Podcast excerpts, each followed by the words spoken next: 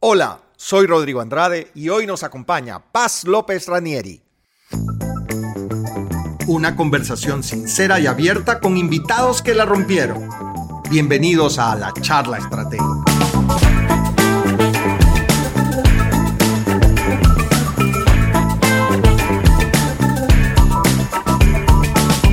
Tal? ¿Cómo están todos? Bienvenidos a la charla estratégica. Muy contento porque estamos empezando nuestra temporada 3 y tenemos de invitada en esta ocasión a Paz López Ranieri. Paz es la fundadora y directora de Sinergia, que es una empresa consultora de Argentina. ¿Cómo estás, Paz? Bienvenida. Muchas gracias, Rodrigo. Muchas gracias. Muy contenta de estar acá. Gracias por invitarme. No, encantadísimo, encantadísimo. Cuéntanos uh, qué estás haciendo en Ecuador. ¿Por qué en Guayaquil eh, desde Argentina? Cuéntanos. Bueno, me, invitaron, eh, Peigo eh, me invitó a participar de una semana de integración, capacitación, entrenamiento con sus líderes y con todas las personas que trabajan allí. Así que, bueno, estuve compartiendo con ellos algunas jornadas eh, trabajando temas de comunicación, liderazgo, feedback, objetivos y, y visitando otros, otros posibles clientes que, que, quieran conocernos y que podamos colaborarnos. Cuéntame qué hace Sinergia Activa, ¿a qué se dedica tu empresa? Bueno, Sinergia acompaña a las organizaciones en sus procesos de desarrollo y de evolución en cualquiera de las instancias de madurez que tengan, pero lo hacemos con foco en las personas. Nosotros creemos realmente que las personas son, eh, tienen eh, el poder de transformar las organizaciones y que esa evolución se da a través de la gente. Así que a través de, de capacitaciones, de entrenamientos o de coaching, trabajamos juntos a las personas para que puedan transformar esa cultura, si es que lo desean, y cumplir eh, sus resultados con bienestar. Uy, y, y, Paz, hablando de transformar cultura, pues escuchamos mucho eh, esto de una cultura ágil, de metodolog metodologías ágil, de Agile, Scrum y otras eh, de herramientas de ese tipo. Pero, ¿qué, ¿qué, qué significa esto en realidad? ¿Y por qué tenemos que cambiar la manera de trabajar hoy en día? Bueno, eh, la primera distinción para interesante hacer cuando hablamos de metodologías ágiles es que en realidad nosotros decimos que están las metodologías por un lado, como Scrum, Kanban, Design Thinking, uh -huh. distintas metodologías, pero también está el mindset ágil, lo que nosotros llamamos ser ágiles o hacer agilidad. De acuerdo. Son dos cosas distintas. Eh, el problema es que muchas empresas adoptan metodologías ágiles sin haber transformado su mindset, sus creencias, su manera de pensar, los símbolos, los comportamientos y las decisiones en esos sistemas dentro de la organización que siguen siendo tradicionales, pero adoptan ese marco de trabajo de moda, uh -huh. de así decirlo. Correcto, de acuerdo. Y cuando eso sucede, bueno, no funciona porque realmente lo primero que necesitamos es transformarnos nosotros y entonces desde ese lugar todos podemos ser ágiles, todos podemos eh, pensar ágilmente. De acuerdo. Que es lo más importante. ¿Y cómo, entiendo, eh, más allá de, de, de, de, métodos, herramientas, lo importante es cambiar la manera de pensar y, y actuar? Pero ¿cómo logras que en una empresa, en una organización, en una institución, eh, pueda cambiarse ese mindset? ¿Qué hay que hacer? ¿Cómo, cómo, cómo lo podemos hacer? Qué interesante. no sé si hay eh, una única manera de hacerlo. De hecho, creo que no hay una única, de que no existe el libro y que sería un error copiar lo que hacen otras organizaciones. Cada organización necesita encontrar de qué manera lo va a hacer. Pero en principio entiendo que necesita descubrir que requiere ese cambio, que es necesario eh, poder adoptar una nueva mentalidad porque el, porque el contexto que tenemos es complejo. Uh -huh. Y la agilidad trabaja bajo contextos complejos. Es una respuesta a contextos complejos. Okay, okay. En los contextos complejos, a diferencia de los complicados o los simples, no sabemos qué va a pasar. Hay mucha incertidumbre, podríamos decir. Exacto. Okay. Esa, eh, tenemos alto nivel de incertidumbre y lo que planeamos y lo que hacemos es una hipótesis de lo que entendemos que va a suceder. Un, escenario. Un escenario en donde cuando empezamos a jugar el, juego, hay muchos actores, eh, nuestros clientes, la competencia, el mercado, nuestra propia, nuestros propios recursos que cambian a alta velocidad. Entonces, la agilidad propone la posibilidad de desarrollar productos, de entregar valor. La entrega de valor es corazón de agilidad. Cuando decimos entregar valor, hablamos de hacer y desarrollar cosas que la gente, que la gente use, resolverle eh, algo en esa vida de la persona. Eh, bueno, Pego habla de sacudir lo cotidiano y, eso es, es agile, ¿no? Eh, y, quien valora eso, quien va a decirte a vos que lo que vos estás haciendo tiene valor, ¿quién crees que es? El cliente. El cliente. Correcto. Entonces, pensar en una cultura agile sin eh, trabajar y gestionar un feedback temprano para entender qué necesita el cliente eh, sería imposible. Ok, ah, quiero volver al tema de incertidumbre, que me, me, gustan mucho esos ambientes de incertidumbre y cómo un directivo puede mirar los distintos escenarios para tomar eh, decisiones. ¿Cómo, ¿cómo, reaccionan las personas a, a la incertidumbre? ¿Cómo como líder Ah, puedes darle, no sé, tranquilidad o, visión de futuro a tu equipo de trabajo en un ambiente de incertidumbre. ¿Es posible? ¿Hay manera de hacerlo? Ah, ¿cómo, podríamos reaccionar? Un directivo donde, y en, Latinoamérica, pues, todos los países vivimos eh, cambios rápidos, creo que somos expertos en manejarlo, pero ¿qué, ¿qué, pudiese hacer? ¿Cómo pudiese prepararse un directivo para manejar y trasladar a su equipo esa eh, calma, tranquilidad y visión de futuro? Lo que creo, una de las cosas más difíciles es soltar el control. Nosotros venimos de una eh, visión de liderazgo de mucho comando-control. de acuerdo. En donde queremos controlarlo todo. Yo digo que el que quiera controlarlo todo va a sufrir. Sufre mucho porque eso no es posible. Claro, y a mayor incertidumbre, menor capacidad de controlarlo. Mm, eh, eh, está inversamente proporcional. Exacto. Entonces, si queremos sostener eh, ese paradigma, es un paradigma que va a romperse. en principio, una de las opciones es poder entender que nos vamos a estar equivocando poder entender que las cosas no van a funcionar tal cual como la planeamos. Aún hayamos dedicado mucho tiempo en investigar, tener mucha data, mucha info y bueno, robustecer ese planeamiento, que eso está muy bien. Correcto. Aún así, hasta que em, no ponemos a funcionar nuestros productos en el mercado, no, empezamos a, gestionar nuestros servicios y no tenemos retroalimentación de eso, em, bueno, eso que pensamos por ahí no sucede de esa manera. Entonces, eh, proponer al equipo eh, esta idea de que no queremos la perfección, lo que queremos es probar y aprender.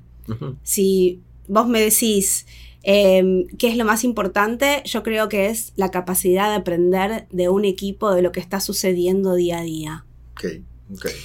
Y esa capacidad de aprender se va a estar dando si el equipo eh, tiene humildad intelectual, si el equipo es se adapta, si el equipo entiende que estamos eh, trabajando con un foco al cliente, tiene capacidad de reflexión, colabora y, entrega valor en forma continua, ¿no? Con su foco es esa entrega de valor y para eso estamos ahí. De acuerdo. Cuando hablas de entrega de valor, eh, no sé por qué se me prendió un foquito de este concepto de MVP o de producto mínimo eh, viable eh, cuéntanos, ¿qué, es eso? ¿Qué, ahí lo leo mucho, escucho mucho de esto, pero ¿qué, significa eso y, qué hay detrás? ¿Cómo, ¿Cómo podemos pensar de esa manera y cómo podemos llegar siempre que el equipo esté focalizado en esa entrega de valor? Eh, hay una frase en agilidad que dice, si lanzas tu producto al mercado, eh, perfecto, lo lanzaste tarde. Sí, si no, y, si no te da vergüenza tu primer producto es que está tarde. Está tarde, exacto. si no te da vergüenza, es así. Puede que esté las dos, ¿no? Y es, em, por mucho tiempo se trabajó la idea de robustecer Eh, y lo podemos pensar, a mí me gustaría, para quien nos esté escuchando, no solamente que pueda reflexionar sobre estos conceptos que estamos trabajando, si estás en algún equipo que desarrolla algún producto en particular. También dentro de las organizaciones brindamos y entregamos valor a los demás todo el tiempo. Entonces sí, sí entender quién es mi cliente externo, entender quién es mi cliente interno.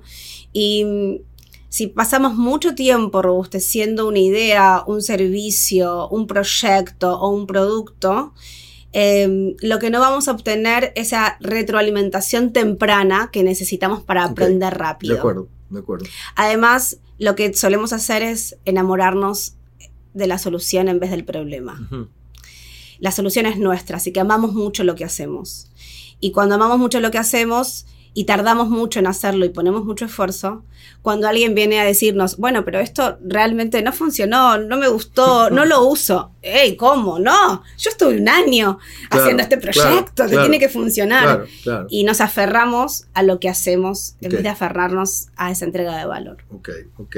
Oye, ¿qué habilidades deberían desarrollar los directivos a futuro pensando en esto que hemos estado hablando, ¿no? Agilidad, eh, soltar el control, eh, pensar en el cliente, tener la capacidad de iterar eh, y estar aprendiendo permanentemente y, vivir en un mundo donde la incertidumbre es, digamos, el, común.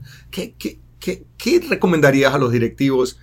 estas habilidades se deben desarrollar a futuro. Bueno, una de las primeras creo que tiene que ver con definirse como aprendiz constante. Mm, ok, me gusta, ya.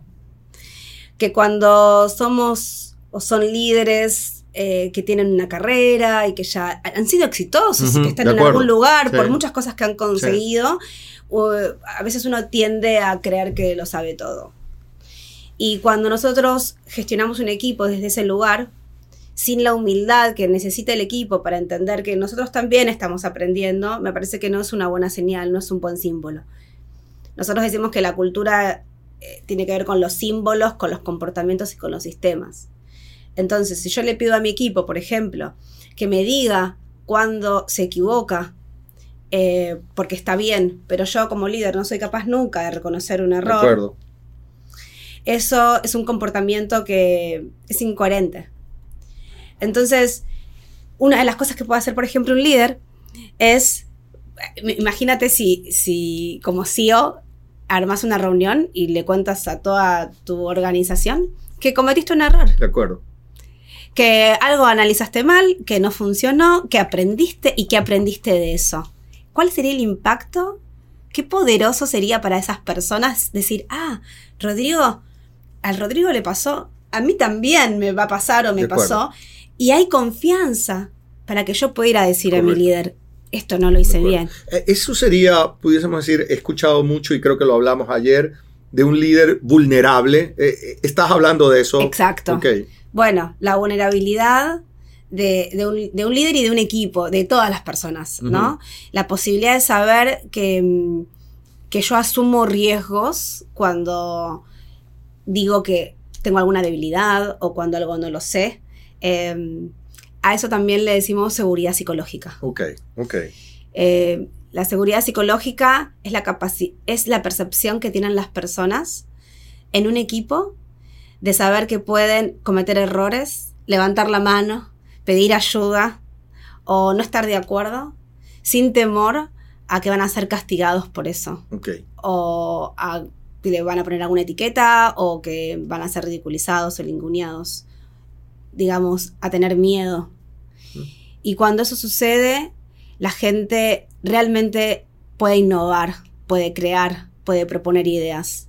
De acuerdo. Si no, no va a suceder. Correcto. Así que como líder, si me preguntas cuál creo que es una super capacidad, es crear seguridad psicológica en mi equipo. Mm, interesante.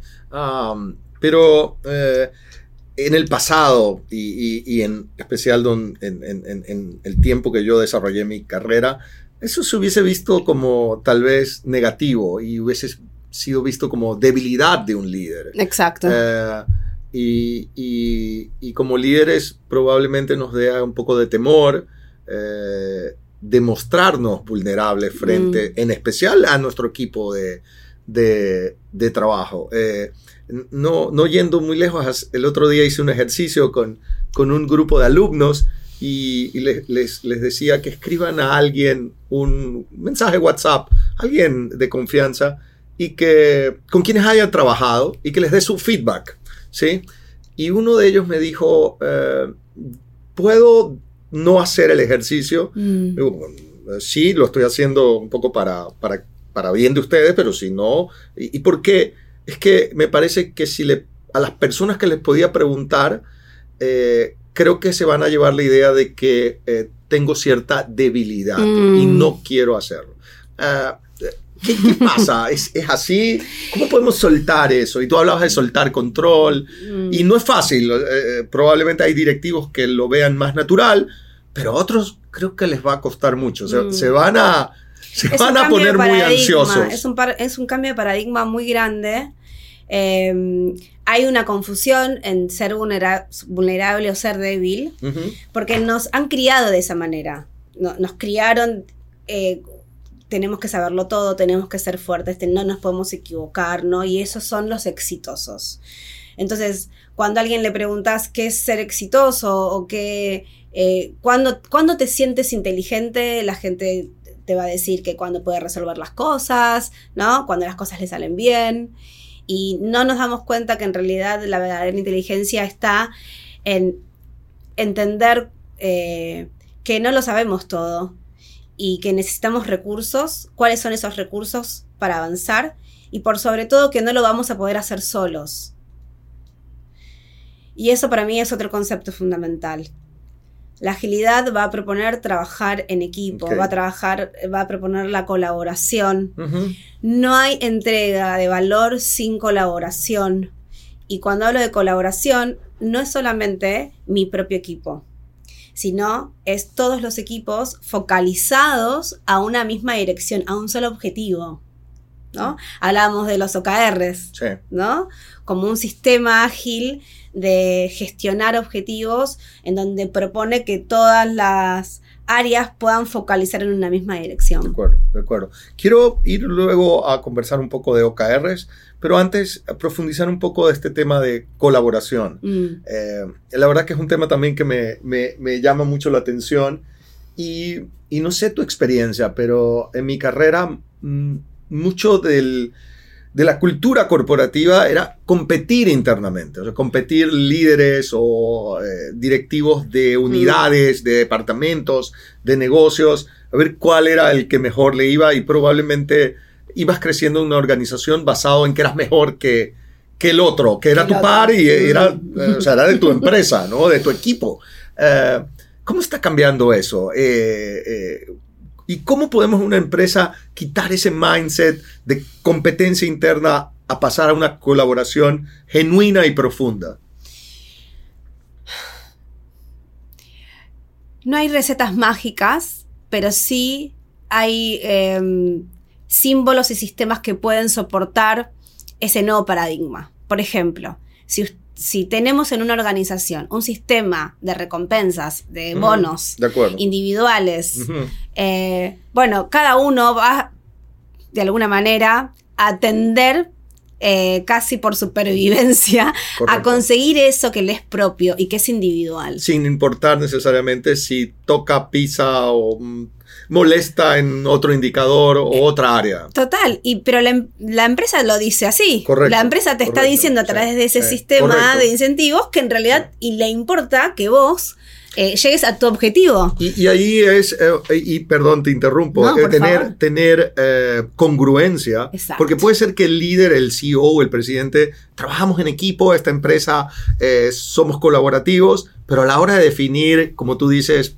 el bono, el incentivo, Claro. el reconocimiento eh, variable, termina siendo individual. Entonces, ese mensaje verbal no sirve de nada. Es que los mensajes tácitos están. No sirve, es, es confuso y es un ida y vuelta de, de energía en donde eh, invertimos tiempo eh, recursos y energía para trabajar en eh, colaboración con las personas, las personas se motivan porque yo creo que en lo profundo de cada uno nos gustaría mucho trabajar así. Pero luego te ponen un bono individual. Correcto. Y entonces eso genera mucha confusión.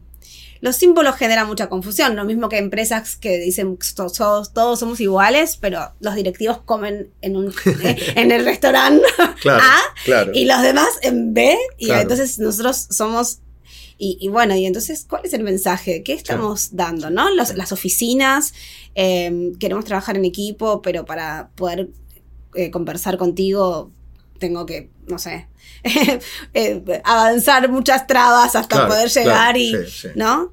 Y esta distancia, me parece que el líder cercano, pensándolo con vos ahora, ¿eh?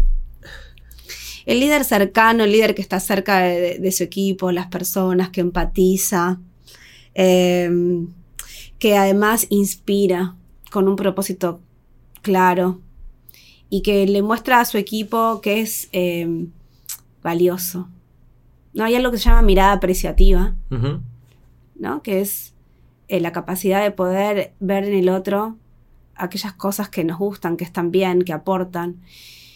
Y estamos muy acostumbrados en general a, marcar los errores. Eh, imagínate esta situación.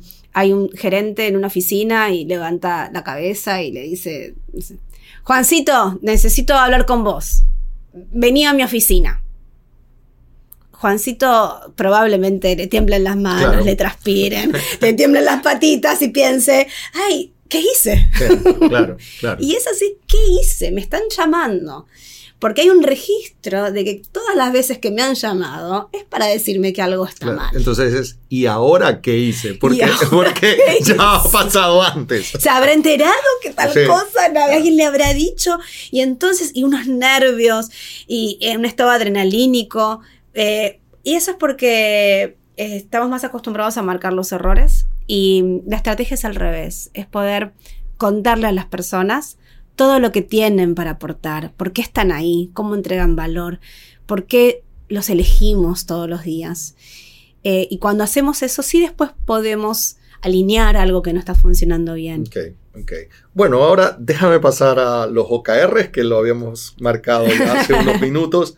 Cuéntanos qué, o, más bien, mira, eh, eh, lo hablábamos ayer, muchos, muchos años y muchos ejercicios, en mi caso personal, de planificación estratégica mm. y definiendo misión, visión, eh, objetivos y grandes planes y control de estos planes para que se vayan ejecutando. Pero ahora se habla de OKRs, OKRs. ¿Qué, ¿Qué es esto? ¿Qué cambia? ¿Por qué es diferente? ¿Y, y por qué crees tú y, promueves esto y estás pendiente en empresas y ayudando y facilitando a que se apliquen y que pues se, vivan eh, eh, dentro de las empresas? Bueno, yo entiendo a los OKR como, como una filosofía también, como un marco de trabajo. El marco de trabajo, a diferencia de una metodología, te da algunas pautas a seguir, pero no te dice exactamente cómo lo vas a aplicar. Em, OKR son objetivos y resultados claves que nos permiten diseñar en conjunto eh, con la organización y con nuestro equipo cuáles van a ser los objetivos, o sea, qué queremos lograr para alcanzar la estrategia de la organización. Eso, ese faro, ¿no? Donde decimos hacia allá vamos, estos son nuestros valores, esto es lo que queremos hacer, esta es la entrega de valor, nuestro producto, nuestros clientes. Eh, y esos objetivos, a diferencia de como, nos como nos han enseñado en algún momento, eh, son cualitativos, son inspiracionales. Eh, los objetivos dentro de los OKR eh, no tienen fechas ni números, tienen que ser simples. Hablábamos ayer algunos ejemplos como que nuestros clientes nos amen. Ah, podemos hacer un objetivo así de, cualitativo, ¿no? romperla en ventas. Ahora, este, este, objetivo va a ser parte de nuestro discurso. Porque va a ser fácil de recordar. En una reunión vamos a decir, recuerden que aquí estamos porque queremos que nuestros clientes nos elijan. Queremos que, vuelvan. vamos a romperla en la, Vamos a romper este año, este trimestre. Entonces, es, eh, tiene capacidad de poder motivar. Luego, la segunda parte de, del OKRs son los resultados claves. En los resultados claves vamos a decir cómo vamos a medir que la estamos rompiendo en ventas. Cómo vamos sí. a medir que nuestros clientes nos están amando. Y ahí sí, eh, bueno, va, va a haber un número, tiene que ser medible eh, y específico. Pero más allá de, de lo, de lo técnico, espero no estar aburriendo con la parte técnica de la audiencia. Eh, para mí es un cambio de paradigma de cómo se gestionan los objetivos. Primero porque en general, tradicionalmente se gestionaban anualmente, no sé, al principio de año Sí, poníamos correcto. los objetivos. No sé, Rodrigo, ¿a vos te suena que hoy podamos hacer eso? No, Que- no, no, no, no. Y menos hoy, pensando en Peigo y lo que estamos haciendo, es casi cada día que vas mirando cómo día. iterar y, y moviendo un poco el timón, ¿no? realmente hoy, eh, poder un objetivo en enero para eh, evaluarlo en diciembre, Sí, no, no tiene sentido. ningún sentido. Después evolucionamos a un, un semestre. Bueno, en, el semestre veíamos. Los OKR trabajan trimestralmente, tienen objetivos corporativos que son anuales, ¿sí? Y, y después los equipos trabajan en, en Q, en trimestres. Eh, eso nos permite aprender rápido. Eh, hoy hablaste mucho de iterar, Claro, ¿no? claro, de, correcto. de re- de repetir ese Sí. proceso para poder eh, aprender de lo que estamos haciendo y ajustar y adaptarnos en forma temprana. Y otra diferencia que tiene, que a mí me parece fundamental, es que apela a la noción protagonista de las personas, como personas maduras, con visión. El sistema tradicional baja en cascada. ¿sí? Un líder le pone el objetivo al siguiente líder, el siguiente líder a su mando medio, el mando medio a las personas, y así pareciera que hay alguien que sabe más que vos sobre Correcto, vos, Correcto. Bueno, volvemos al tema de ese líder que el- lo sabe todo, en- lo sabe todo. eh, entre comillas, que lo sabe todo, que controla todo y que tiene que resolver todo. ¿no? Claro, entonces está él que sabe, nosotros no, Claro. y él con, con- con esa, con ese ego importante que, la organización le da, esa autoridad y demás, dice, bueno, tú tienes que hacer para este trimestre esto. ¿Y cuál es la posición que le, dan al otro eh, desde ese lugar, desde ese paradigma? En los OKR, la gente y los equipos redactan y proponen sus propios objetivos en función al- a los objetivos de corporativos acuerdo. Y en función a la estrategia del negocio. De acuerdo. Pero son ellos los que dicen, yo en este trimestre voy a estar aportándote valor a eso que querés lograr, pego, por ejemplo, haciendo esto. Esto es lo que te propongo. Y bueno, y ahí hay validaciones y hay negociaciones, está muy bien. Eh, pero bueno, es muy, muy interesante. Y además hay objetivos compartidos. Así que rompemos ese trabajo en silos. ¿Queremos hacer algo? ¿Quiénes son los que... ¿Cuántas áreas tienen que tener resultados claves para lograr este de objetivo? acuerdo, de acuerdo. Y ahí sí o sí necesitamos conversar. Correcto. Y porque los objetivos dejan de ser, digamos, o individuales o por área para ser un objetivo más, más transversal, más horizontal, que requiere que todos empujemos, rememos hacia la misma dirección. Exacto. Claro. Eh, eh, cuéntame, ¿y, y, y tú crees que se, este esquema de OKRs se está adoptando en Latinoamérica? Eh, ¿Cómo ves que viene esa ola?